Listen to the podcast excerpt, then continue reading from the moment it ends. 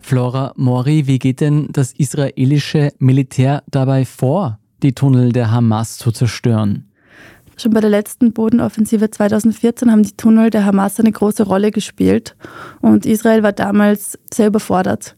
Eben einerseits sie zu finden, andererseits eigene Soldaten da reinzuschicken und drittens auch diese Tunnel wirklich zu zerstören, sodass sie nachhaltig zerstört werden und nicht einfach wieder neu nachgebuddelt werden können.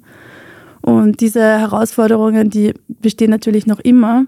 Und einer der Wege, wie Israel in der Vergangenheit und auch heute solche Tunnel zerstört, ist eben auch durch Luftangriffe oder durch lokale Sprengungen.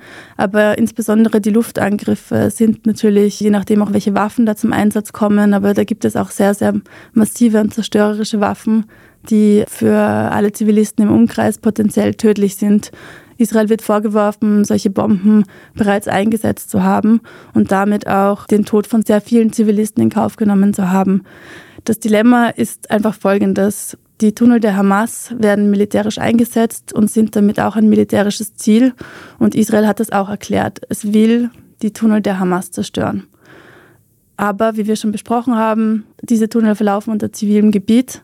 Und daher ist es einfach eine sehr, sehr heikle Angelegenheit der Abwägung, weil das humanitäre Recht natürlich auch verlangt, dass es eine gewisse Verhältnismäßigkeit gibt zwischen dem militärischen Ziel und dem Kollateralschaden, der dabei entsteht. Israel ist natürlich sehr bemüht, den möglichst gering zu halten. Das wird versucht, indem Zivilisten vorgewarnt werden, indem Evakuierungsanordnungen ausgesprochen werden. Dennoch muss man sagen, ist der Gazastreifen ein sehr, sehr gefährliches Gebiet für Zivilisten derzeit. Es gibt immer wieder den Vorwurf, nirgendwo gibt es einen sicheren Ort. Das könnte mitunter einer der Gründe sein, warum die Evakuierungen nicht vollständig verlaufen. Zum anderen gibt es den Vorwurf an die Hamas, dass die Zivilisten aufruft, ihre Häuser nicht zu verlassen. Und das erklärt sich ja mitunter auch, warum so viele Zivilisten in diesem Krieg leider schon gestorben sind. Das klingt wirklich nach einer auswegslosen Situation für die Zivilisten in Gaza. Gibt es denn überhaupt keine Möglichkeit, wie man diese Tunnel räumt, ohne dass man gleichzeitig auch die Zivilisten, die über diesen Tunnel leben, gefährdet? In Expertenkreisen gibt es Überlegungen, wie man die Tunnel denn zerstören könnte, ohne so viele Luftangriffe, ohne die eigenen Soldaten in die Tunnel zu schicken und da habe ich auch eine sehr gewagte Theorie gehört von einer israelischen Expertin, die auch mit dem Militär eng zusammenarbeitet. Und die hat davon gesprochen, dass man derzeit überlegt, ob man nicht den Gazastreifen quasi von Meeresseite her, also von der Küste her, anbauen könnte, unterirdisch, also unter Wasser eigentlich, und Meereswasser durch diese Bohrungen mit hohem Druck in die Tunnel leiten könnte und damit quasi das ganze System mit Meereswasser zu zerstören.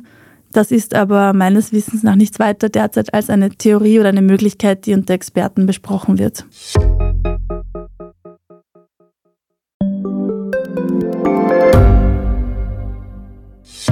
Hat Österreichs Politik ein Korruptionsproblem?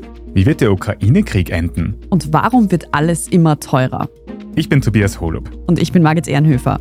Wir stellen die brennenden Fragen unserer Zeit. Und die Standardredaktion liefert Antworten. Im Thema des Tages, Montag bis Freitag um 17 Uhr, überall, wo es Podcasts gibt.